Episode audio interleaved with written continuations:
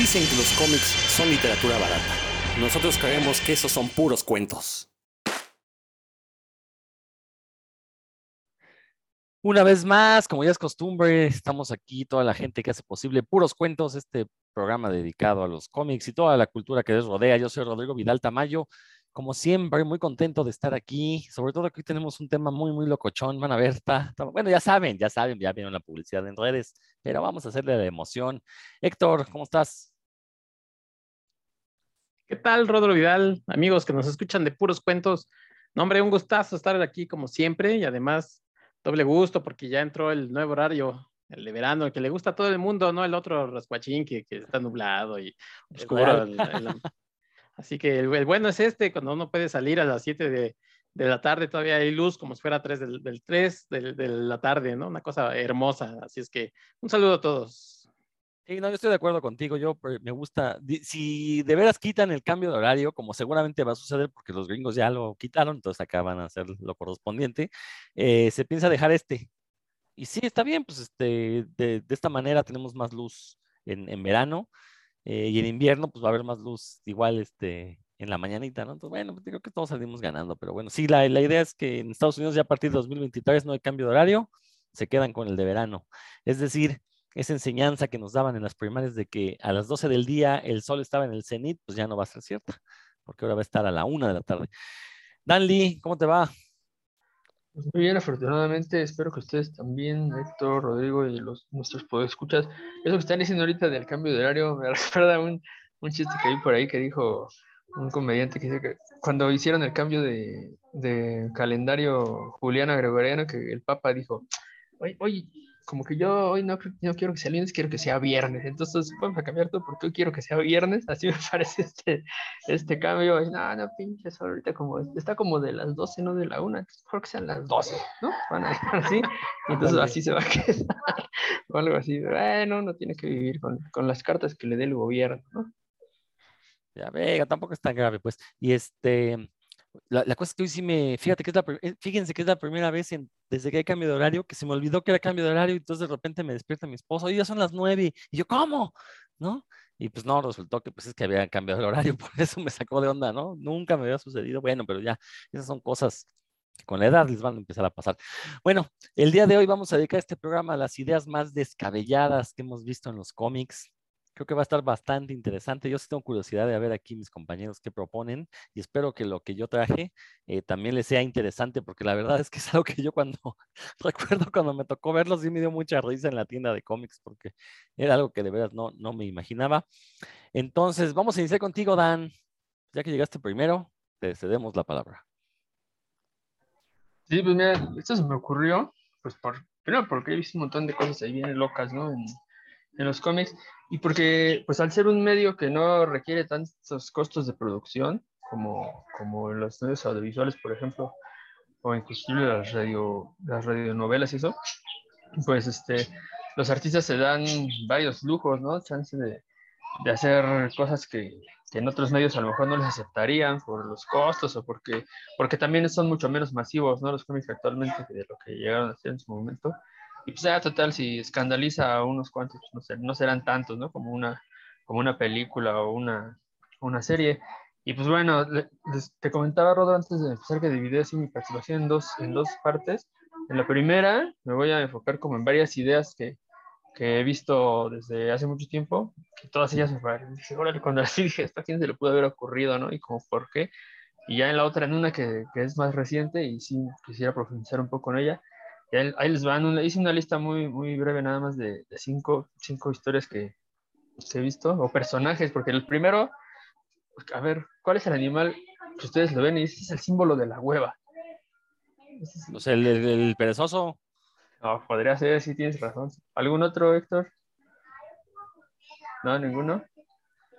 Bueno, yo diría que así uno que como que nada más de verlos son las tortugas, ¿no? Las tortugas. ¿A ah, quién se le ocurrió que las tortugas podían ser ninjas, este, mutantes y adolescentes, todo junto al, al mismo tiempo? Y todo yo podría creer que una tortuga sea mutante, pero que en la adolescencia haya dominado el ninjutsu, eso sí ya me parece totalmente increíble. Eh, esos personajes, no sé, el, el, puro concepto me parece descabellado, ahorita ustedes me comentarán. pero así como el- la- esta amalgama de cosas, que sean tortugas, ninjas, adolescentes y mutantes, todo eso junto, me hace una, una verdadera este, que a quien se le ocurrió, bueno, a Kevin Eastman y a Peter Laird, ¿no? En el 84, pues eso, es- es- eso se les ocurrió. Luego está esta otra historia también de los 80, del 87, de Rumiko Takahashi, que es Ranma, Ranma medio. Es esta serie de personajes que, según por haber ido a turistear, ¿no? A un lugar donde había unos pozos este, encantados, con agua se transforman en, en diferentes este, cosas. Y Ranma, el, el protagonista, cambia de... Él es un chico supuestamente muy atractivo, ¿no? Que las chicas, las- todas las, los personajes que aparecen ahí alrededor de él quieren con él. Y cuando se moja, cuando le cae agua, se, se transforma en una chica que pelirroja, que también es muy atractiva y todos andan ahí, los, los personajes masculinos andan atrás de ella.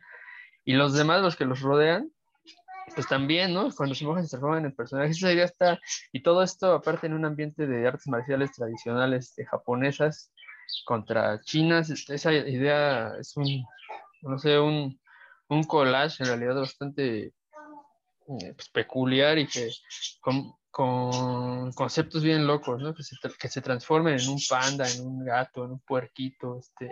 Luego aparecen los ancianitos, este, el maestro Japosai, que es un pervertido, y la, la, la abuelita de Shampoo, que también se supone que fue bellísima, y cuando están recordando sus, sus tiempos este, de, de jóvenes, ¿no? Se- según ellos este, se acuerdan cómo eran guapísimos. Entonces, eh, pero es una, una- un collage de ideas eh, bien, bien locas que, que a pesar de que suene así, yo creo que si lo platico suena muy, muy descabellado, pero las historias son muy divertidas. No, claro, porque es como comedia de enredos, este, random medio. Luego está un texto, de, un título del que ya hablamos aquí, que es Lost Girl de Alan Moore, Melinda Gavy, que a quién se le ocurrió, bueno, pues a Alan Moore, ¿no? se le ocurrió eh, tomar todos estos varios títulos del, de la literatura clásica infantil y pensar que estos personajes al crecer podían ser podían ser protagonistas de una historia porno, ¿no? Porque pues, es pornografía, el Lost Girls, que Wendy, Alicia, de Alicia en el País de las Maravillas, ¿no? Wendy de, de Peter Pan y Dorothy de del Mago de Oz, estas tres eh, los personajes femeninos, eh, niñas, eran niñas, que cuando crecieron, cuando crecieron podrían encontrarse y ser protagonistas de una aventura porno, pues, ahora- que solo, solo en la mente de Alan Moore, ¿no? Que es este, que creo que sus mejores historias es cuando hacen esto, ¿no? Cuando toma elementos que ya existían y, y saca algo nuevo de ahí. Esa es otra.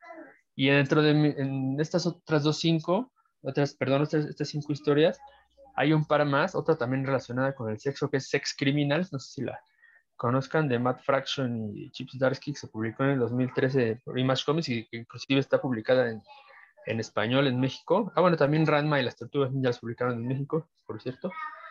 Y bueno, Sex Criminals, eh, el- el- la premisa es que hay dos tipos que cuando que se conocen, que cuando tienen un orgasmo detienen el tiempo, ¿no? Y entonces, este, se, bueno, cada, cada uno de ellos por su cuenta se da, se percata de esta situación de que cuando tienen un orgasmo pueden detener el tiempo y, pues pueden hacer diferentes cosas, ¿no? Por ejemplo, eh, él, son una pareja este, de hombre y mujer, él iba y se vengaba del, de su jefe, ¿no? Y se, se hacía popó ahí en la maceta, de, en lo que estaba el tiempo detenido, él se iba y se hacía, eh, decía del 2 en la maceta del jefe de ahí en su oficina, y siempre cuando el tiempo se iba corriendo, el jefe decía, "Ay, ¿quién es esa porquería? ¿no? Y nu- nunca se enteraba de quién era. Y ella, la verdad, no me bien qué hacía cuando estaba, cuando, no antes de que fuera pareja, pero se dan cuenta que pueden detener el tiempo y entonces comienzan a robar a bancos, ¿no? En el, eh, tienen, pues se ponen ahí a hacer, a hacer, a pasársela bien y cuando tienen el, el orgasmo ahí conjunto, paran el tiempo por el tiempo, el espacio, lapso suficiente como para ir a saltar bancos y pues así, este, por eso se llama sex criminals, ¿no? Este, el concepto se me hizo bien loco, ya después el desarrollo la verdad es que no me gustó, todo el primer volumen, el segundo volumen todo estaba bien y luego yo creo que tuvo mucho éxito y dijeron, ya, pues hay que seguir dándole y metiéndole cosas bien estúpidas. Ah, no creo que eso hayan pensado, ¿no? Pero bueno, así resultó. Este, eh, pero bueno, la idea en sí sí se me hizo súper eh, original y medio loca cuando la conocí. Y el quinto título que, que les quiero proponer hoy es de 2019, se llama Zorro, Rise of the Old Gods, no sé si lo conozcas, Rodro, a lo mejor. Ah, bueno, es el zorro enfrentando a los mitos de Lovecraft, de H.P. Lovecraft.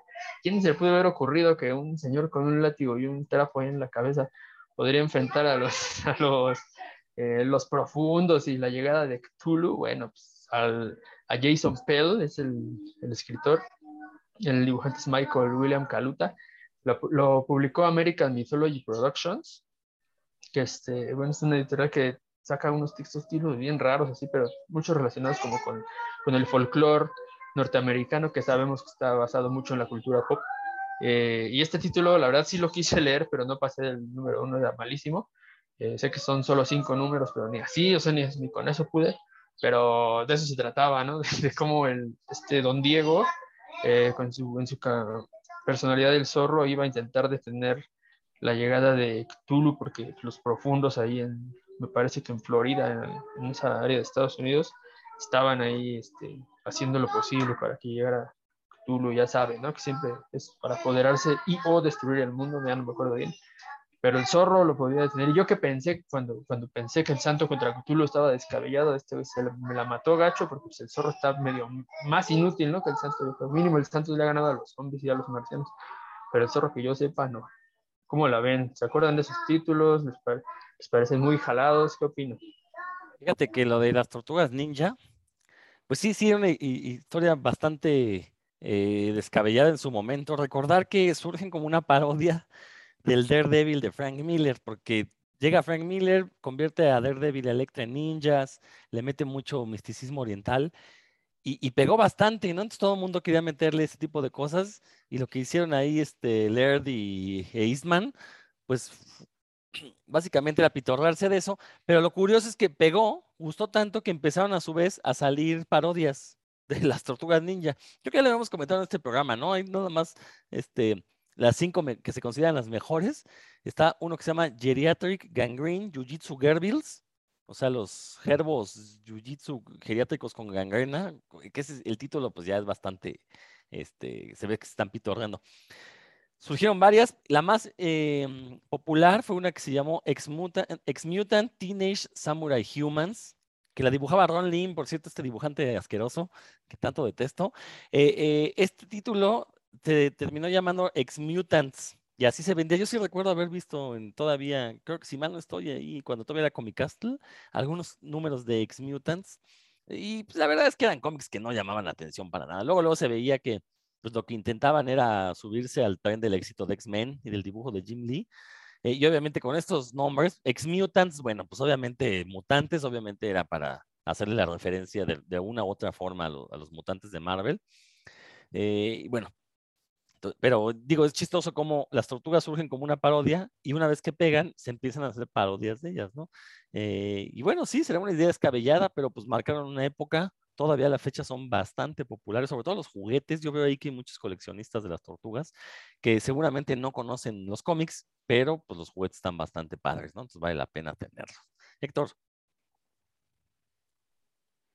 Sí, el, eh, hablando de, de esta serie de Mac Fraction y, Chips eh, Sarsky, eh, yo estoy de acuerdo con Dan. Esta, esta serie de Sex Criminals tuvieron una buena idea y la empezaron a desarrollar y después como que se les fue de las manos, como que empezaron a meter demasiados personajes. Eh, hay un momento en que los personajes se rompen y, o sea, rompen su relación, pues, y cada quien se va por su lado y después hacen como que un brinco de qué pasó y creo que se fue diluyendo la idea central y empezaron a meter mucho como, como, como algo que, que choqueara nada más, ¿no? Por, por meter, ¿no? Este, personajes ahí sadomasoquistas y raros. Entonces, pues sí, estoy de acuerdo con Dan, es una idea extraña, rara, pero que estaba funcionando y que creo que, que ninguno de los dos supo hacia dónde quería ir. Y bueno, lo de las tortugas, en esta serie que se llama Trabajo Incógnito en, en Netflix, serie animada, eh, la, protagonista tiene unas tortuguitas que pues quiere hacer como las tortugas ninja y les pone sus antifacitos y le dice a su papá, mira, ya los tengo aquí, les voy a, este, ya les bañé con radiación para que crezcan. y el papá le dice, no, pues si lo que hiciste es matarlas. y se burla de ella. Y bueno, pobrecitas tortugas. ¿Cuántos niños no habrán comprado una tortuga por eso? ¿Se acuerdan, no? Que, hubo una polémica una vez de, de, la tiendita esta que andaba regalando tortugas y la verdad que son bonitas las tortugas. Yo en algún momento sí pensé en, en comprar una tortuga, pero pues la verdad es que este, se me secaban hasta los cactus, entonces dije, no, pues pobrecita tortuga. Ya les tenía hasta nombres, pero un día se los voy a revelar. Mejor no les digo porque no vayan a querer copiar. Pero sí, la verdad son bonitas las tortugas.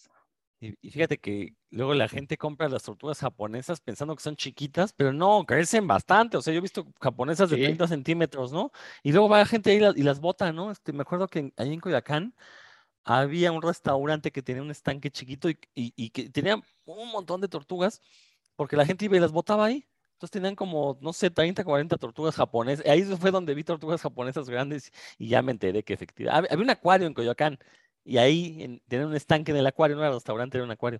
Y ahí tenían las, las tortugas estas que la gente les iba a botar, ¿no? Porque pues ya, ¿qué hago yo con un animal de 30 centímetros, ¿no? Que pues no hace nada, pues si lo cuidaste tanto tiempo, pues ya, pues manténlo, ¿no? Pero bueno. Ahí en el, en el, perdón, en el Museo de Antropología, eh, bueno, hace tiempo, no sé si ahora, pero también tenían bastantes tortugas en, ya ven que están divididos, digamos, dos eh, salas, ¿no? Entonces, en el, en el patio central, que había una especie de estanquito eh, rectangular, ahí tenían varias tortugas de, diferentes tamaños. Pues la verdad bastante bonitas las tortugas, pero pues como todo animalito eh, trae un compromiso, así es que si no, si no tienen ese compromiso, no quieran ni pescaditos, por favor. Está bien, pues va, sector. ah, bueno, pues yo, me voy a ir con, la vieja confiable, eh, que son pues Marvel y los, y los X-Men ahí han tenido historias bastante locochonas pero me quiero ir, bueno, por ejemplo, en, Mutantes, pues ha habido bastante raros, ¿no? Como, como, como el eh, Marrow, por ejemplo, que, saca, que se sacaba los huesos que le crecían, los usaba como cuchillos, este, medio, medio raro, medio asquerosón ahí, o el que ese que no duró, que, que tenía algunos este, gusanos y que comían y después nunca se explicó exactamente qué pasaba y terminó por desaparecer. Eh, obviamente las, ideas bonitas de Ángel y sus alas, pues, o sea, se ve un hombre con alas, se ve padre. Luego resulta que, cuando anda con traje nunca se ve dónde están las alas, o sea, lo que es este, imaginarse cosas, ¿no? Este, y dibujarlas, y no es que las tenía amarradas, ¿no? sí, compadre, no se nota como el escudo del Capitán América. Y una de las ideas, híjole, locas, y yo no sé a quién se le pasó, al escritor, al editor, y de plano a, medio mundo, que fue, se acordarán ustedes en los noventas este personaje Onslaught, que era eh, la mezcla ¿no? de las personalidades de Magneto y del profesor eh, Xavier. Y bueno, pues fue a hacer sus maldades y en una de esas me acuerdo que, que se llevaba a Jean Grey así de mira la maldad de la gente, ¿no? Y Jean Grey, no, la gente es buena por naturaleza. Y total, se lo lleva hasta, hasta con el profesor Javier precisamente. Y le di aquella, no, es el hombre más bueno, lo conozco como la palma de mi mano. Y en una idea muy loca, y precisamente ahorita chequé porque yo pensaba que había sido idea de Scott Lovdell, pero no, la verdad es que lo escribió, ese número lo escribió Mark Way, entonces la verdad me extraña bastante, pero hay un momento en que le dice, ¿quieres conocer los más íntimos deseos o pensamientos de tu maestro? Y en un, en un momento dado le dice, bueno, como que regresan al, al pasado o a las memorias del profesor Javier en el pasado. Entonces están ellos de chavos, inclusive Jean Grey dice, ay, los primeros años. O sea, ellos eran adolescentes cuando llegaron con Javier. Y ve que Javier le dice, este, vamos a ir a una misión y Javier le dice, con cuidado, Jenny, piensa, porque eres la mujer que amo, ¿no? Y, entonces, a alguien se le fue que, que, eran adolescentes y que Javier diciendo, eres la mujer que amo, entonces la verdad es que esas ideas, obviamente, al, al, cabo de, dos números, pues ya nadie se acordaba, ¿no? Y yo creo que después, cuando alguien la checó, dijo, oye, ¿qué estabas haciendo tú, idiota? Pero, y a mí me extraña de Mark Wade, o sea, se le fue pensando que era, no sé, quizás tendría 21, 21 años, pero no, pues eran adolescentes, o sea, además Jean eh, tenía como 14 cuando, cuando llegó ahí a 15 a, a, a, la escuela del profesor Javier, porque se supone que hasta le festejaron sus dulces 16 que se acostumbran allá en Estados Unidos. Y pues se supone que el profesor desde casi casi que desde que la vio la ha amado, ¿no? Entonces, pues sí es una idea muy rara, muy extraña. Y bueno, pues esa es la, la idea más idiota y loca y tonta que he, he visto en algunos cómics de, de, Marvel y de los X-Men. Oye, ¿eso se publicó en México? Claro, sí, porque con eso empezó eh, la etapa de, de Beat. De, de Vengadores y X-Men. De X, Vengadores, X-Men y, y Spider-Man. Spider-Man. No me acuerdo, ahí la, la, hijo, la verdad es que esos cómics no, no recuerdo nada, los compré y todo, pero eran tan malos que... Ahora, sí, a lo mejor lo escribe Mark Wade, pero hay que recordar que estos eventos, pues eran, había juntas editoriales, ¿no? Entonces a lo mejor, pues alguien sugirió eso y le tocó a Mark Wade en su número ponerlo. Pero pues ¿no? aún así, ¿no? El editor, o sea, o sea, si es una junta, pues peor. Sí, exacto, ¿no? Pero bueno. No, so tonto, pues, que, o sea, ¿en qué estás pensando? Que un, un, viejo cochino ya de 50 o de 40, como el profesor Javier, pues ande ahí deseando a la niña, ¿no? Bueno, y, y luego no lo corrigieron diciendo que era un engaño de slot o algo así. No, pues al rato ya nadie se acordaba de eso, ¿no? Sí, no, pues ya lo habían destruido. Sí. ¿Algo que quieras comentar, Dan, de esto? Sí, le dijo, oye, profesor Javier, pero ¿por qué? ¿Qué estaba pensando? Dijo, buscamos inocencia, amos sus errores. sí. Dijo él. No, algo parecido. Sí. Ah, pues antes, no sé de qué, de qué año estamos hablando. 90 y... 96, ah, no, 97. No, ya, ah, ya sí, estaba mal, ¿no? Porque 96. tío, antes estaba, ya ven que los, los Beatles también tienen esa de Well, she was just 17, you know Sí, what sí, I sí. mean. Y por ahí había otra, una canción. Pero pues ellos eran chavos, o sea, bueno, más o menos se entiende. de Young Girl, Get Out of My Mind, y así hay varias cosas por ahí que antes como que no estaba. Ah, la de Martina, ¿no conoces la de Martina? La de 15 años tenía Martina cuando su amor me entregó, pues, o sea, ya estaba muy. No la cantaba un jovencito, que digamos, El piporro, bueno. ¿no? por ahí. Mache. No, pero sí, sí está, la verdad es que sí es una, un- no, pues, no, digo, es ridícula, pues, la idea, ¿no? Sí. Y sobre todo porque no tuvo continuidad, pero bueno, fueron los, esos, Afortunadamente, este, sí, no. es- esos horribles años 90. Y bueno, este, yo justamente también voy a regre- regresar a esos años 90, que la verdad fueron bastante, bastante feos. La verdad es que fue una desgracia que eh, el boom de cómic fue en los años 90, porque fue una época en la que había cómics bastante feitos, pero también fue una época en la que cualquier hijo de vecina podía publicar cómics, ¿no? Entonces surgieron un montón, a principios de los 90, a finales de los 80, principios de los 90, surgieron un montón de editoriales independientes, todas dispuestas a llevarse un pedazo del pastel, eh, aprovechando que había un boom por los superhéroes. Eh, surge una editorial que se llamó Continuity Comics, que lo más que pudieron hacer fue firmar a Neil Adams en ese momento, ¿no? Que Neil Adams ya era un veterano, ya no tenía el impacto que, te- que tuvo a finales de los años 70, sobre todo porque tenía que competir con Rob Liefeld, con Jim Lee, con Todd McFarlane. Entonces realmente, pues lo único- los únicos que lo seguían era gente mayor. Pero bueno, esta editorial se dio a la tarea eh, de eh, sacar cómics, pero con trucos en la portada. Bueno, cómics con trucos, no nada más en la portada, ¿no? Los famosos gimmicks que le llaman en inglés, estos trucos para vender más.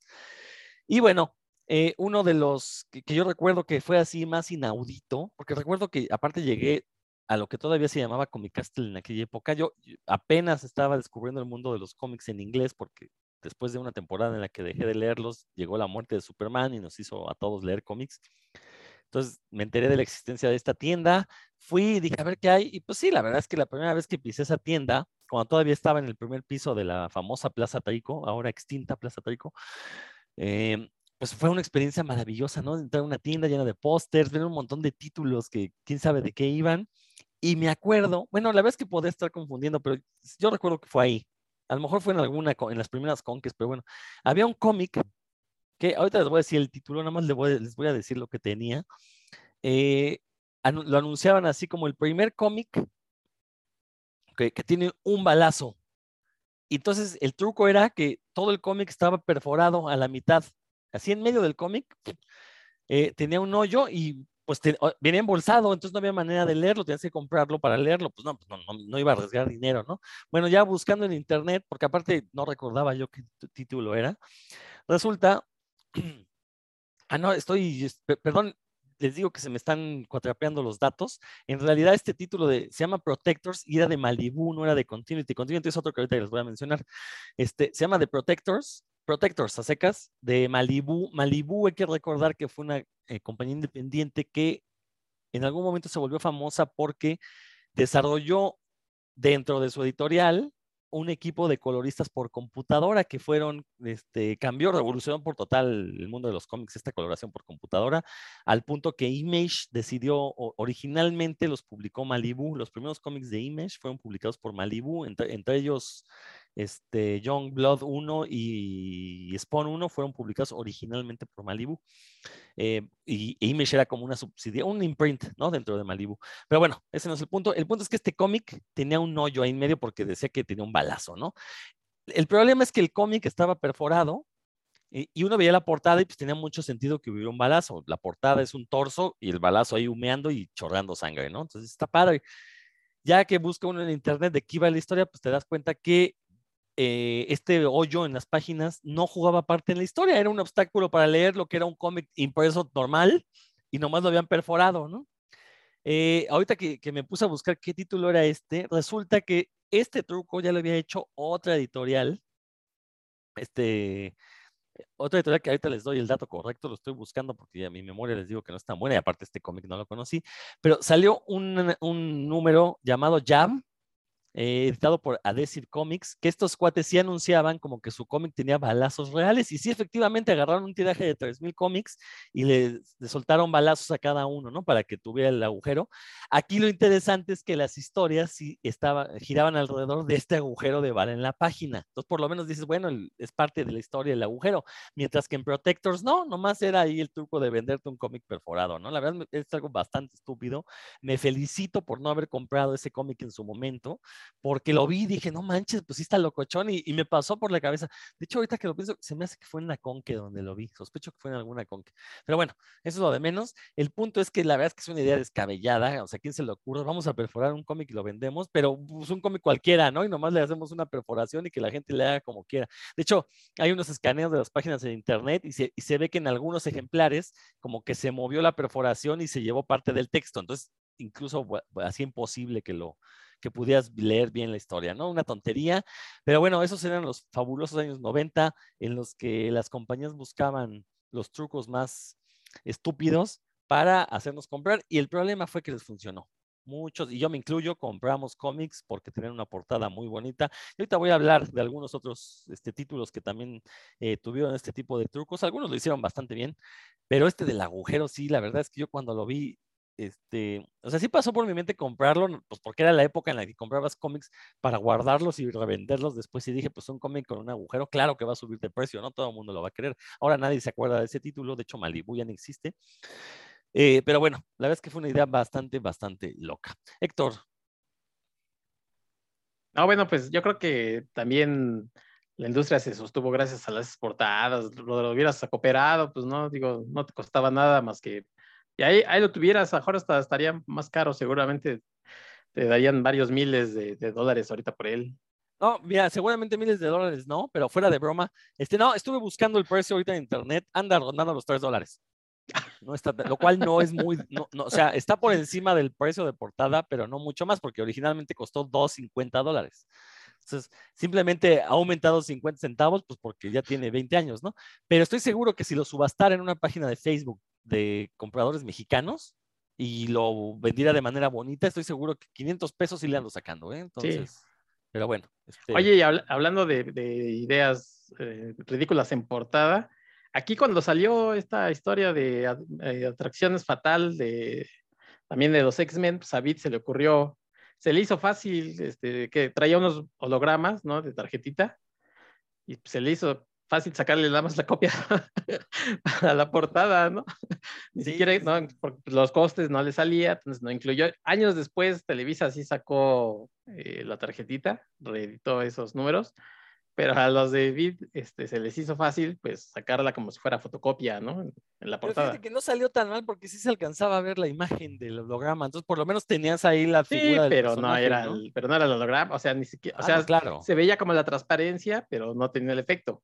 Sí, no, no, obviamente. Y sí, como dices, ¿no? Una cuestión de costo que, sobre todo conociendo a Vid, pues nos- si sacaba los hologramas nos los iba a dejar caer. Y cuando lo saca Televisa, la verdad es que el trabajo, o sea, se- fue muy notorio que imprimieron las portadas, por otro lado el holograma y, pusieron Sí. algún becario a pegarlos, ¿no? Porque sí se veían medio gachos. Estampita, sí. Sí, cosa que en los gringos no, los gringos sí se vio un buen trabajo, como que fue, fue, no impreso en la página, pero como que se lo pegaron con máquina, no fue a mano, ¿no? Como que hubo ahí un trabajo de, Ah, claro. este, alguna máquina fue la que pegó el holograma. Se insertó, este, ¿no? En Ajá, el- En, el cartón, por decir. sí, sí, sí, sí. Ok. Que bueno, y recordar que a lo largo de los años 90 hubo varios cómics con hologramas en la portada. Hologramas, por un lado, este, de estos, es que lo que pasa es que hay dos tipos de holograma, unos que se ven como en, te- en tercera dimensión la imagen, como si fueran estatuas, y hay otros que son como plateados y son Como como iridiscentes, ¿no? Como los pilones de aquí. De... Ándale, ándale. Entonces, este, yo me refiero a estos hologramas tridimensionales, ¿no? Porque recuerdo que salieron unos del hombre araña que traían unos círculos también en la portada, cuando salió un duende verde que era bueno. Sí. Yo eh, eh, en ese momento dejé leer cómics porque eran carísimos, ya no me alcanzaba y aparte estaban muy tontos, la verdad, muy malas las historias. Pero sí recuerdo varios de estos cómics con este holograma de circulito, ¿no? Que salieron a lo largo de los años 90. Una, una Sí. cosa horrible, la verdad. Pero bueno, ahorita se venden por miles de pesos porque la gente, uy, quiere el holograma, ¿no? Pero bueno, no, aquí y en de hecho, México. E- Estas que reeditó o que sacó eh, Televisa se vendieron bastante bien y eran complicadas de, de encontrar. Bueno, yo tuve por ahí creo que dos, porque sí, sí las compré, pero luego empezaron como a escasear y luego dije, nah, ya, bueno, en total ya la historia también no era tan buena y dije, pues ya, pero no, no era tan fácil también de encontrar, se vendieron bien. Yo la verdad, como trabajaba ahí cerca de un Sanborn, sí llegué a ver casi todos. No la compré porque ya la tenía. Es, es una historia que no me gusta realmente. Entonces dije, no, no tiene caso in- invertirle, la verdad. Ya, Sí, me no. dio flojera. Dan, algo que quieras comentar. No, se quedó Ya- impávido. ya- ya está- se está- pasmó. sí, sí, quedó muy sorprendido de estos cómics. corrió al. Sambors de tu casa a ver si todavía hay alguna portada de eso. Va, pues échate otro, Héctor. A ver qué, qué otra Bueno. idea descabellada. Bueno, oye, yo me quiero ir por algunas ideas descabelladas, pero en el cine.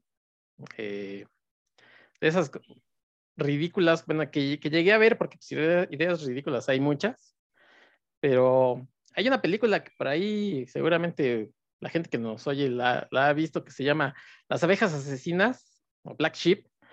Era una, una idea muy ridícula porque, bueno, pues aparte de que eran unas a- a- ovejas, pues que comían carne humana y cuando los cuando mordían a, muerden a uno y entonces se vuelve como si fueran zombies, eran ovejas zombies.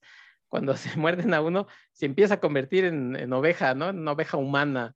Entonces, o sea, ya es el grado máximo de ridiculez en una historia y en una película y lo peor pues, es que yo la estaba viendo, entonces, o sea, hay de, de películas eh, y de historias ridículas a ridículas.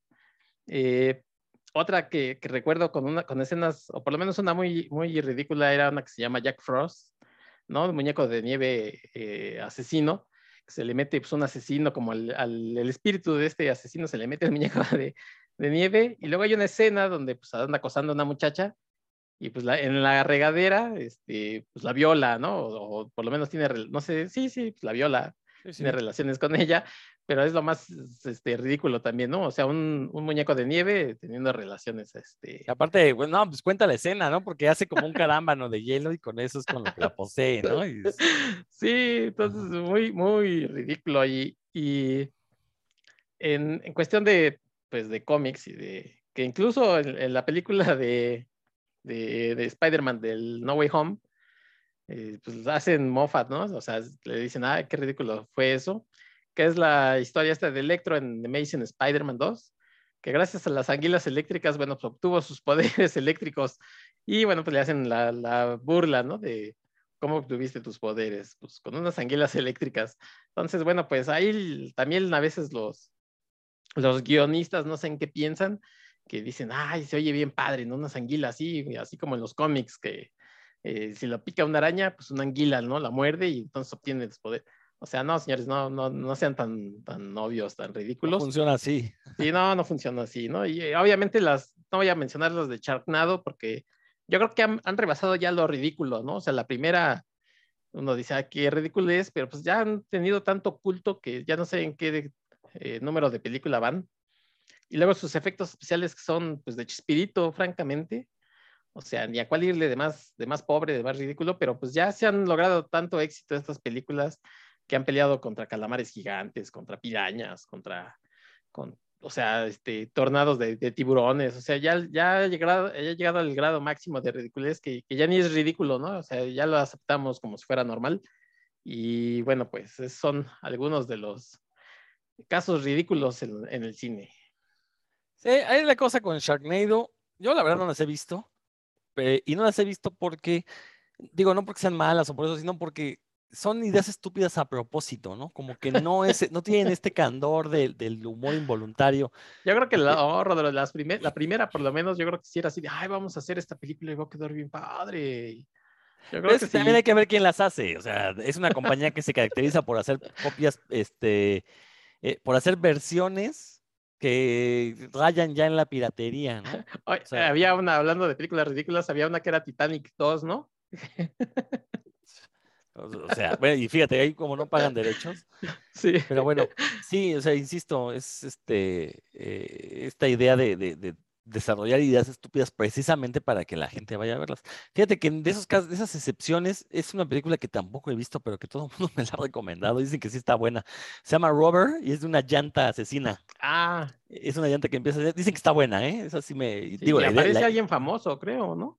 Pues seguramente alguien venido a menos, como este Casper Van Dien o Matthew McConaughey o alguno de estos, ¿no? Este, no, Matthew McConaughey. Bueno, Matthew ya se recuperó, pero también tuvo su etapa así en la que hizo pura porquería, ¿no? Pero seguramente Casper Van Dien sale ahí. Casper Van Dien sí sale en Sharknado, si mal no estoy. Entonces, este, Seguro. Pero insisto, pues ese es como el, se llama Asylum, esta compañía que hace Sharknado, y se caracteriza por hacer este tipo de películas, ¿no? Por ejemplo, ahora que salió King Kong contra Godzilla, pues ellos sacaron su versión que se llamaba Simio contra Monstruo, ¿no? Entonces, y era pues básicamente lo mismo. Entonces, bueno, este, creo que ahí, digo, si a ustedes les gustan, pues está bien. Yo nada más digo, pues que estas ideas como, como a propósito, ¿no? les, les falta esta inocencia, este candor que tienen las películas que efectivamente tienen un humor involuntario, te hacen reír, pero esa no era su intención, ¿no? Eso es algo. Ah, hubo una Titanes, Titanes del Atlántico, ¿no? En lugar de Titanes del Ah, sí, exacto. Titanes sí, del sí, Atlántico. Sí, Atlantic este, Rim, creo que se llamó en inglés, de hecho, Atlantic Rim, sí. O sea, pues, obviamente era la idea de explotar, ¿no? Todos el éxito de películas hollywoodenses. Dan, ¿andas por ahí? Ah, bueno, permítame tantito, permítame tantito. Bueno, Dan, algo que quieras comentar de estas historias descabelladas que Héctor nos presentó y por ahí ya te avientas la, la que sigue tuya. Fíjate que la de Sharknado yo tampoco la he visto y cuando me tengo unos amigos ahí en Guadalajara que un día que nos vimos me decían no, que la viera, no precisamente porque para que viera yo qué tan ridícula podía llegar a ser la, las ideas, pero no, no, la verdad es que no, no me la vendieron bien, no, no me dieron ganas de, de verla y me acordé, ahorita que estaban hablando de, como de, películas locas, la de Santo con el hacha diabólica, no la he visto, bueno, eso, eso, no es lo que tenía preparado, pero es cuando Santo viaja en el tiempo y se, enfrenta contra un, un vato que anda ahí. No, te estás perdiendo, Dan. No, pues ahí estas, estas fallas técnicas. Alguien no quiere que hablemos de estos temas tan ridículos. Alguien no quiere, el santo no quiere que hablemos, el hijo del sí, santo. el hijo del santo, más bien. Pero bueno. películas ridículas del santo tenía esa de Mantequilla Nápoles y el santo contra la llorona, que la llorona era la que viajaba, poseía a alguien en el, ya en el presente y andaba ahí espantando a los niños y, y el santo hacía mancuerna con el Mantequilla Nápoles y pues, uno a puñetazos y el otro con lucha libre, ¿no? Y, este ridículo porque además pues, se peleaban llegado el momento del santo. Entre ellos, pues claro, como siempre. Como siempre que suceder. Batman y Superman pues, se quedan cortos. bueno, en lo que recuperamos a Dan, que está teniendo problemas técnicos, pues yo voy a seguir con estos trucos de, de ventas que tuvieron los cómics en los 90. Ya hace rato mencioné uno que no funcionó. Voy a mencionar ahorita uno que, que tal vez haya funcionado, que al menos sí se veía bonito. Eh, y también la editorial Malibu, en los años 90, le publicó otro título a Sergio Aragones. Recordar que en aquellos años le estaba publicando Gru.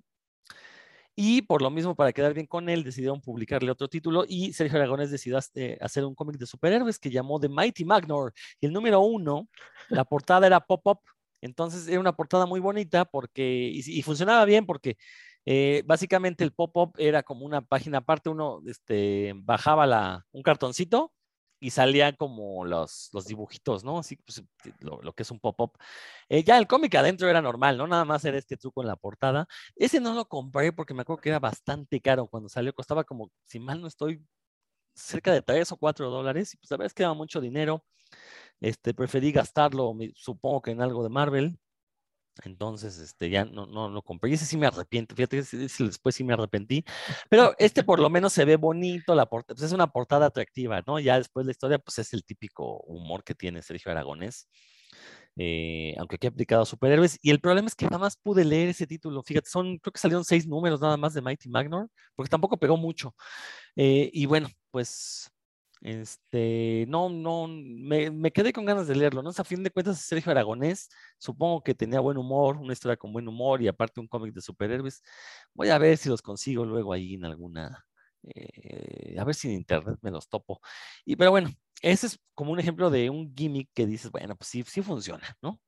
Porque eh, ahora sí me voy a ir con Continuity Comics, esta editorial independiente de también de los años 90, que de hecho es considerada como la que tuvo los peores trucos de ventas en los años 90, sacó un número, un cómic que se llamó Crazy Man, y el número uno era de estos cómics que se llaman die cut, es decir, las portadas die cut eran esas que tenían como algún recorte.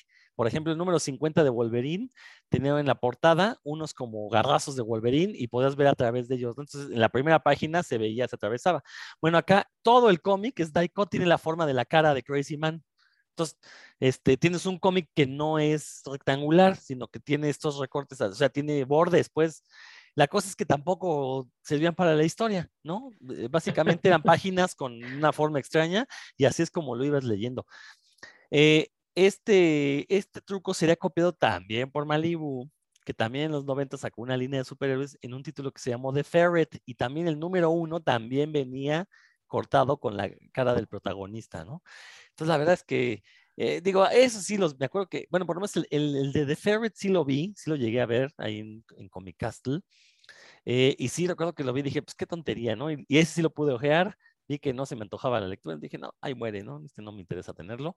Este, el de Crazy Man, pues fue ahorita que, que me puse a buscar este de The Ferret, descubrí que no había sido el primero el de The Ferret que tenía esta, este, este gimmick, sino que ya había salido antes Crazy Man. Digo, supongo que tenerlos ahorita pues debe ser algo chistoso, se deben de ver bien. Son, son cómics efectivamente con forma rara.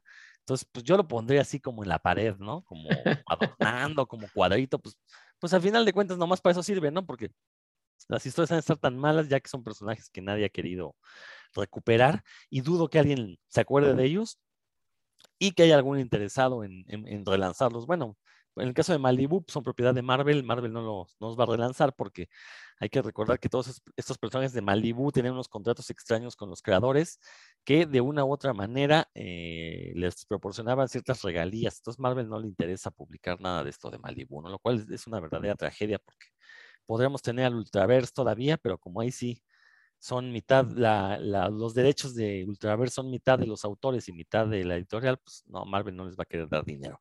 Pero bueno, son estos trucos de venta.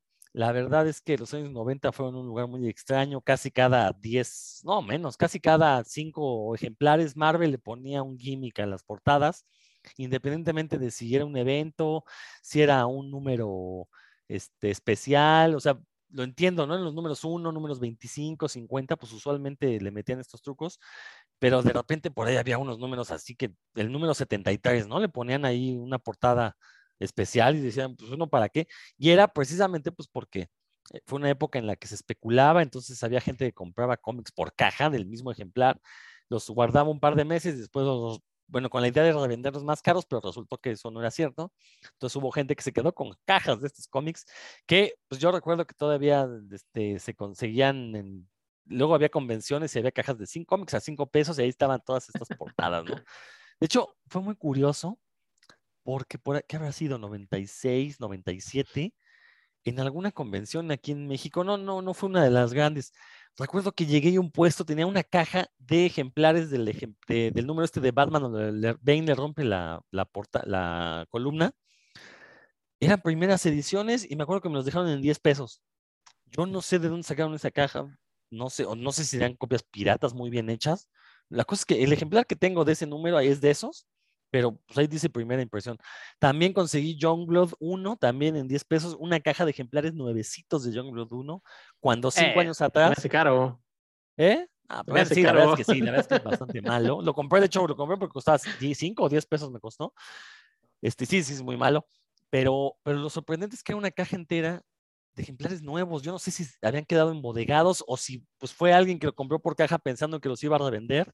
Se dio cuenta que no los tuvo que vender por kilo, ¿no? O algo así, pero sí fue sorprendente toparse de, de repente con estos números es- como históricos a precios irrisorios, ¿no? Yo no sé a qué se haya debido, pero bueno, Dan, pues Yo ya estoy seguro. Rodro, yo estoy ¿Eh? seguro que era una, una, una exnovia la que estaba vendiendo eso a No, pero eran, eran, eran cajas completas de esos, de esos ejemplares, o sea, había varias Sí, copias. Con este de Batman, yo sí me sorprendí porque sí recuerdo que eran como mínimo 20 copias de este número. Yo dije, pues ha de ser la cuarta impresión, ¿no? Que en aquel entonces DC, en la portada le ponían numer- numerales romanos, qué tipo de impresión era. No, no tenía ningún numeral. Eso significa que es la primera. Entonces, pues ya, pues me lo compré en 10 pesitos. Ahí tengo mi número donde Bane le rompe la columna a Batman, que ahora pues, yo creo que vale menos, ¿no? Porque ya todo el mundo tiene. Este, Oye, otra. Sí. Ah, ah, eh, estoy- la verdad es que de, de lo de, por ejemplo, de, de Televisa no, no, no checo bien, pero habrá sido Vid el- el- la editorial que, que habrá sacado más portadas con algún truco, porque sacó las de Superman, ¿se acuerdan, no? El- die cut, ¿no? Ajá. ¿no? Tenían el forma del- de cada personaje del de, el reino de los Supermanes, cada eh, escudo tenía en la portada, lo podías, este, abrías y bueno, ya aparecía el personaje. Eh, recuerdo uno de Batman, cuando ya cambia Batman a Israel, eh, lo abría, bueno, venía Batman y creo que lo abrías y ya venía en, con un El- corte. El, nuevo traje. ¿no? el nuevo traje de Israel. eh, los que decimos bien o mal, pero los que decimos de, de Fatal Attractions. eh, mm, creo que sacaron, mm, si mal no recuerdo, uno de la Liga de la Justicia, el de, no sé si era el de Pesadilla de Verano, pero tenía un, un, un póster, bueno, una imagen, ¿no? Que seguramente, no me acuerdo si era la portada o era solamente dentro, venía esta imagen que, que juntaba los tres números, porque eran tres números pero no me acuerdo si lo hicieron como la portada. Pero habrá sido Vid o, no sé si Televisa actualmente eh, saque portadas, no sé si Dan por ahí haya visto alguna vez eh, cosas de Televisa con, con las portadas, precisamente. No, no, no he visto ese tipo de suajados o de relieves que, que sí llegó a utilizar en Televisa. verdad, no, yo lo, que veo en Televisa es que sus tomos esos de, de ómnibus y de pasta dura sí están muy bien hechos, pero o sea, como Sí. que se puede reconocer, pero de así de ese tipo de portadas con, con ¿cómo le llamaríamos? Pues, portadas variantes mejoradas, no, no, no recuerdo la verdad. Sí, no, yo tampoco, ¿eh? Este, salvo los hologramas, no recuerdo que Televisa haya sacado portadas con trucos. Luego, Digo, sí, sí sube muchísimo el precio, ¿no? Y hay que recordar que cuando Televisa empieza a publicar cómics, eh, el costo del papel se había disparado, o sea, sí, sí fue una época bastante mala, parece. De hecho, en Estados Unidos eh, dejaron también de sacar eh, este tipo de trucos en esos mismos años y los retomaron por ahí de que habrá sido 2000, en la década pasada, pues. Sí recuerdo que por ahí alguien sacó portadas con cromio, con este foil, ¿no? Que son esas portadas metalizadas, pero muy pocas, ¿eh? De hecho, como que la gente se dio cuenta que pues, era un mal truco, prefieren las variantes a, a tener este tipo de truquitos en las, en las portadas. Y ya no los ha habido. Este, después de que en los años 90, tiro por viaje, te publicaban que portadas de cromo, ¿no? Y esas muy bonitas, Ujú. que era pues de plástico la portada, ¿no? Hay doblada. Este, pues sí, yo, yo creo que Beat sí llegó a sacar algunas más y Sí, creo que tuvo que porque- ver con esta idea de que el papel era más barato en aquellos años. Porque variantes, sí, creo que Televisa, Camite igual sacó bastantes cómics. De eso vive, variantes. mágicamente, ¿no? Sí. Pero así con estos trucos, creo que Vid, ¿no? Si alguien por ahí que de los que nos está escuchando, este, que, que me diga, no, ¿sabes qué? Televisa sí ha sacado más cosas, bueno, pues que, que nos diga Lo van a cuáles saber. son. Sí, sí, por favor, que nos cuenten. Bueno, pues este, eh, Dan, te, te cortaste, entonces a ver si nos platicas ya para, sí, para que tengas tu segundo, a ver. Venga. Aquí me quieren censurar. Este, sí, quería hablar de un cómic que, que apareció el año pasado, que se llama The Crimson Cage, que es de Agua Studios, esta, estos que también no son, no son muy viejos en, el- en esto del cómic que tiene, bueno, de publicar cómics, porque se supone que sus artistas, las personas que trabajan ahí, sus creativos, sí, sí son gente que tiene mucho tiempo en, en el medio. Y este es de, escrito por John Lees y dibujado por Alex Cormack. Y a mí me llamó mucho la atención, primero porque es un título de lucha libre. Yo trato de, de todos los, los, títulos que estén así como bien hechos de lucha libre, les echo un ojo. Pero este, eh, no lo decía en el, en el, arranque, pero ya cuando lo empecé a leer, y, y sí, en el, prólogo ya del cómic sí, sí, te lo hacen saber, es que utiliza la, la premisa y la historia, la historia base es la de Macbeth de, de Shakespeare, pero todo ambiente, con personajes y un ambiente de la lucha libre noventera, de, del área de Luisiana específicamente, ¿no? Este, en Estados Unidos. Y los personajes pues, son así, eh, inspirados mucho en, en, por ejemplo, en Ric Flair, ¿no? Que es un luchador legendario de WWE, en Macho Man Savage, eh, bueno, después, personas que a lo mejor a ustedes no les dirán mucho, que están gritando, perdón, este, que, que, ustedes no les dirán mucho, pero que son, eran muy famosos en la época de finales de los 80, principios de los 90 en, en la lucha libre norteamericana. Y, y, esos, esos personajes y ese ambiente, que también de la lucha indie, no solo de la lucha de la, de la WWE, es lo que, donde está inventado el, esta historia, como ustedes conocen la premisa de Macbeth, pues ese un, una, una, persona de la realeza se recibe, se, se, entera que hay como una profecía, eh, hay, hay, algo de magia, hay, hay, tres brujas, ¿no? que son, también ya se han vuelto un estereotipo, y les dicen como una profecía que él puede llegar a tener el máximo poder, pero tiene que estar dispuesto a hacer un resto de salvajadas, ¿no? Y a lo mejor el, el, este hombre no, pues sí tiene sus contradicciones, pero su, está casado con Lady Macbeth, que es una mujer también de armas tomar, que lo va convenciendo, ¿no? De, de, ir dando estos pasos. Y aquí esto es justo lo que sucede. El, el, personaje es este, un luchador bastante bueno en su área y en lo que hace, en su, como en su, en su localidad es, reconocido, es estrella, y está casado con pues, esta mujer que, es, que también era muy común en esa época, que era, es su ballet, ¿no? Que es la que lo acompaña al ring y también se da sus mamporros. Ella es una luchadora y está muy frustrada porque ella sabe que es buena, pero pues la lucha femenil está medio mal vista, bueno, está de, de, de, echada de lado, como estaba echada también en México la lucha libre femenil en esos años, eh, y ella sabe que puede llegar a más y que los dos juntos son buenos, ¿no? Que pueden llegar a más y si se les presentan las oportunidades. Y una vez que le sucede esto de que a, a este personaje, esto pasa en las primeras páginas, no le estoy arruinando nada, que va en un, en un viaje de, un, de una función a, a otra dentro de Luisiana, pues va atravesando un pantano y se topan con, con tres viejas, que, sí, viejas brujas, ¿no? Digamos, este, y ahí es donde, donde se entera, ¿no? De que pues, esto mismo que le pasa a Macbeth, y entonces le, cuando le platica a su mujer, la otra se le encienden los ojos y dice, no, pues hay que, todo lo que se nos vaya presentando hay que ir tomándolo, ¿no? Y empujando, y cada vez van haciendo cosas más, más graves, digamos, más violentas, más salvajes para ir avanzando dentro de, de la esta analogía de la realeza, pero aquí es pues dentro del elenco de, de las empresas de lucha libre. Esta es una historia que todavía no termina, está a punto de terminar, ya está en, en el número 4, me parece que van a ser 5 o 6, no recuerdo exactamente, pero sí, la verdad es que me sorprendió mucho por, por lo bien escrita que está, está muy, muy, muy, la verdad, muy bien llevada, eh, y la narrativa, ¿no? La narrativa de, de los combates, de cuando, tanto de los combates como de los momentos, este, cumbre, donde hay mucha emoción en, las, en la historia, las, cuando se, se, dan las traiciones, cuando hay, hay, las muertes también, están muy, muy bien narrados, la verdad, sí, impresionan. Eh, y también está muy bien ambientado, ¿no? O sea, sí te las que están en los 90, te traen los looks este, noventeros, el, lo, lo, que traen en las manos, toda la, escenografía que, que, les ponen, la ropa y las expresiones mismas eh, que manejan ellos dentro de la lucha libre, ¿no? Eh, la forma en que se retan, este, el calor que usan, entonces está, muy, muy, muy bien logrado y, y perfectamente narrado. Yo creo que para, para los efectos que, que, quieren lograr, que son esto de, pues, que uno se quede con la idea de que hay mucha violencia y que estos tipos en realidad no, no al inicio no eran capaces de todo, pero conforme va avanzando la historia sí son capaces de todo,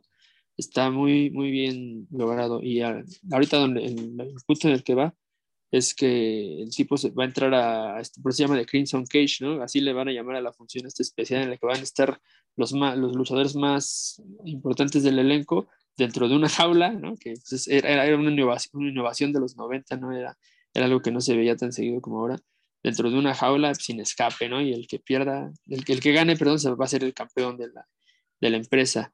Eh, y pues bueno, hasta, hasta ahí va ahorita. Y en realidad la recomiendo amplísimamente. Es una historia, que, una idea que se me hizo bien loca, ¿no? Es juntar lucha libre eh, con, con Macbeth, con una historia shakespeariana de las más densas, por cierto, de las más que, que más a mí me generan miedo, ¿no? Ver, cuando, cuando leí primero Macbeth y vi adaptaciones, me generaba miedo la forma en la que, en la que se transformaban los personajes.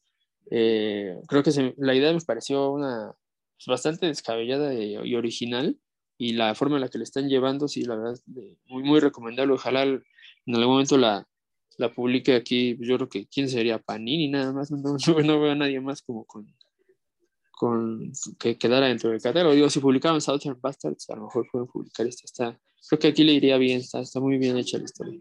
Entonces, ¿cómo la ven? Suena, a mí la verdad ya me, ya me la vendiste, la voy a buscar. Este, yo no creo que le fuera bien aquí, no por la lucha libre, sino porque la gente no conoce a Shakespeare. Entonces, este, bueno, no, no, no lo sé, ¿no? Pero la verdad es que sí suena bastante interesante.